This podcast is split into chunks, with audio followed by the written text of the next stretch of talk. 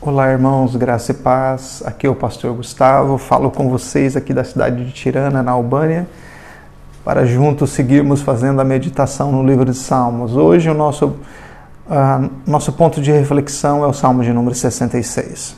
Eu quero que, se você ainda não leu esse salmo, que você faça essa leitura individualmente, porque o nosso propósito aqui não é. Uh, fazer uma leitura exaustiva do texto, mas poder explicar características do texto. Então eu quero ler com vocês a partir do versículo 1 até o versículo de número 12 somente. E depois eu quero pedir que você complete a leitura e vá até o fim da leitura desse salmo, até o versículo de número 20. O salmo de número 66 dá algumas ordens a nós diante desse Deus e das características desse Deus. Começa dizendo assim: Aclamai a Deus toda a terra Salmodiai a glória do seu nome, dai glória ao seu louvor. Bendizei a Deus, que tremendos são os seus feitos, pela grandeza do seu poder, a ti se mostram submissos os teus inimigos. Prosta-se toda a terra perante ti, canta salmos a ti, salmodia o teu nome. Vinde e vede as obras de Deus, tremendos feitos para com os filhos dos homens converteu o mar em terra seca. Atravessaram um rio a pé. Ali nos alegramos nele. Ele, em seu poder, governa eternamente e os seus olhos vigiam as nações. Não se exaltem os rebeldes. Bendizei, ó povos, o nosso Deus. Fazei ouvir a voz do seu louvor, o que preserva com vida nossa alma e não permite que nos resvalem os pés. Pois tu, ó Deus, nos provaste acrisolaste-nos como se acrisola a prata. Pois tu deixaste cair, nos deixaste cair na armadilha, oprimiste as nossas costas, fizeste com que os homens cavalgassem sobre as nossas cabeças. Passamos pelo fogo e pela água, porém, afinal, nos trouxeste para um lugar espaçoso. Palavra de Deus ao nosso coração com princípios dignos de ser lembrados aqui por nós. Eu queria destacar com vocês características do ser de Deus impregnados nesse texto. Em primeiro lugar, Deus é um Deus que intervém.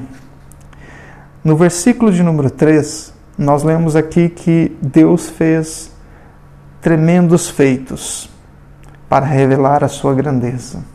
Esse é o Deus que intervém.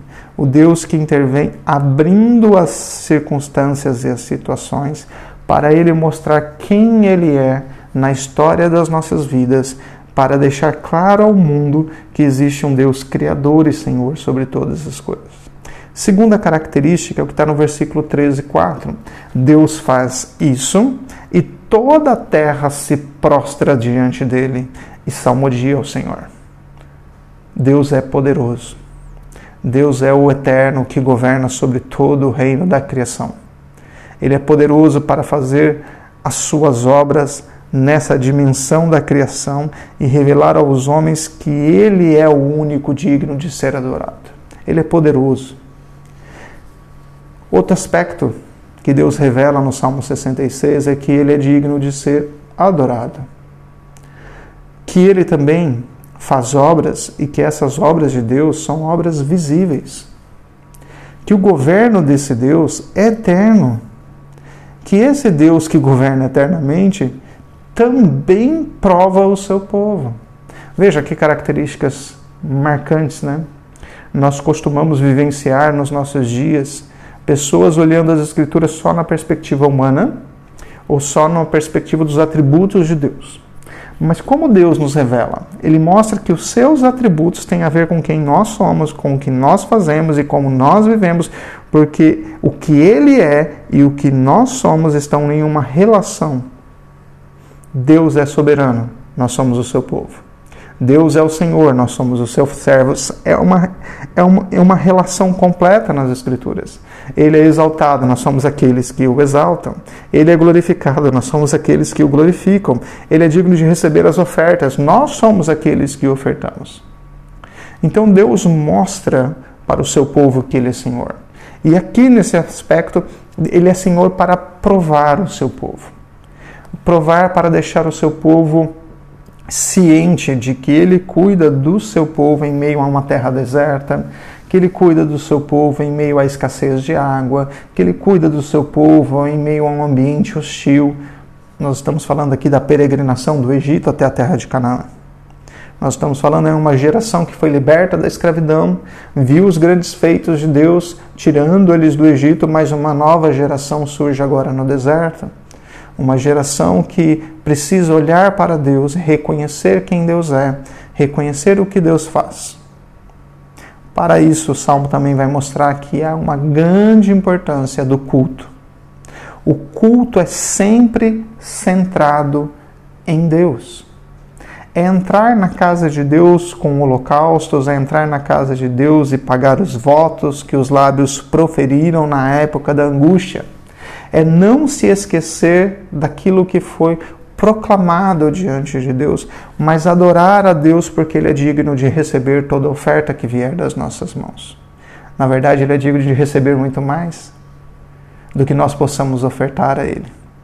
Deus também é aquele que responde à oração do seu povo. Quando você chega na parte final do salmo, lá no versículo 19, ele diz assim: Entretanto, Deus me tem ouvido apesar de ser provado, apesar de estar em situações difíceis, apesar de estar vivendo um dia de angústia, presta atenção aqui. Quem falou para você que a vida cristã não tem sofrimento? Te falaram isso? Porque se falaram, falaram sem mencionar as escrituras, certamente. Quem te disse que a sua vida com Deus seria uma vida fácil? Se fizeram esse tipo de promessa para você, você não ouviu isso das Escrituras, você pode ter ouvido isso de uma pessoa. Mas o que as Escrituras nos ensinam é que o caminho da vida cristã é um caminho de aprender com Deus, andando submisso a Ele, pelo caminho que inclui provações, que inclui dificuldades, que inclui deserto, que inclui uma construção do que Deus quer para nós através do trabalho de Deus em nossas vidas. Mas agora o que o salmista vai mencionar é Deus respondendo às orações. Eu tenho certeza de que em dias de dificuldades e de clamor, em dias de dificuldades e de angústias, Deus tem ouvido a oração do seu povo. E Deus tem respondido. E como ele responde é o que o versículo de número 20 vai dizer. A graça nunca se aparta dos eleitos de Deus. O que nos mantém vivo, o que nos mantém dando o próximo passo, o que nos mantém numa convicção inabalável do nosso relacionamento com Deus, não é a nossa própria força, é a graça infinita, é a misericórdia do Altíssimo. O Salmo 66 expressa o louvor a Deus porque Ele é sobre tudo e sobre todos. O convite no Salmo 66 ele é muito claro. Vinde, e vede as obras de Deus. Tremendos feitos para com os filhos dos homens. O meu convite a você nessa manhã, que procede das Escrituras, é: venha ver o que Deus tem feito. Quão maravilhoso é o agir de Deus na vida dos filhos dos homens. Quão maravilhoso é o agir de Deus nas nossas vidas. Que Deus abra os seus olhos para ver o que Ele tem feito e o que Ele está fazendo. Que os seus olhos não permaneçam fechados no dia da angústia e da tribulação para olhar só para as situações que te aprisionam ou que te atingem, mas que você possa levantar os seus olhos certo de que aquele que ouve a oração tem agido ao nosso favor. Que seja assim sobre a sua vida. Deus te abençoe em nome de Jesus.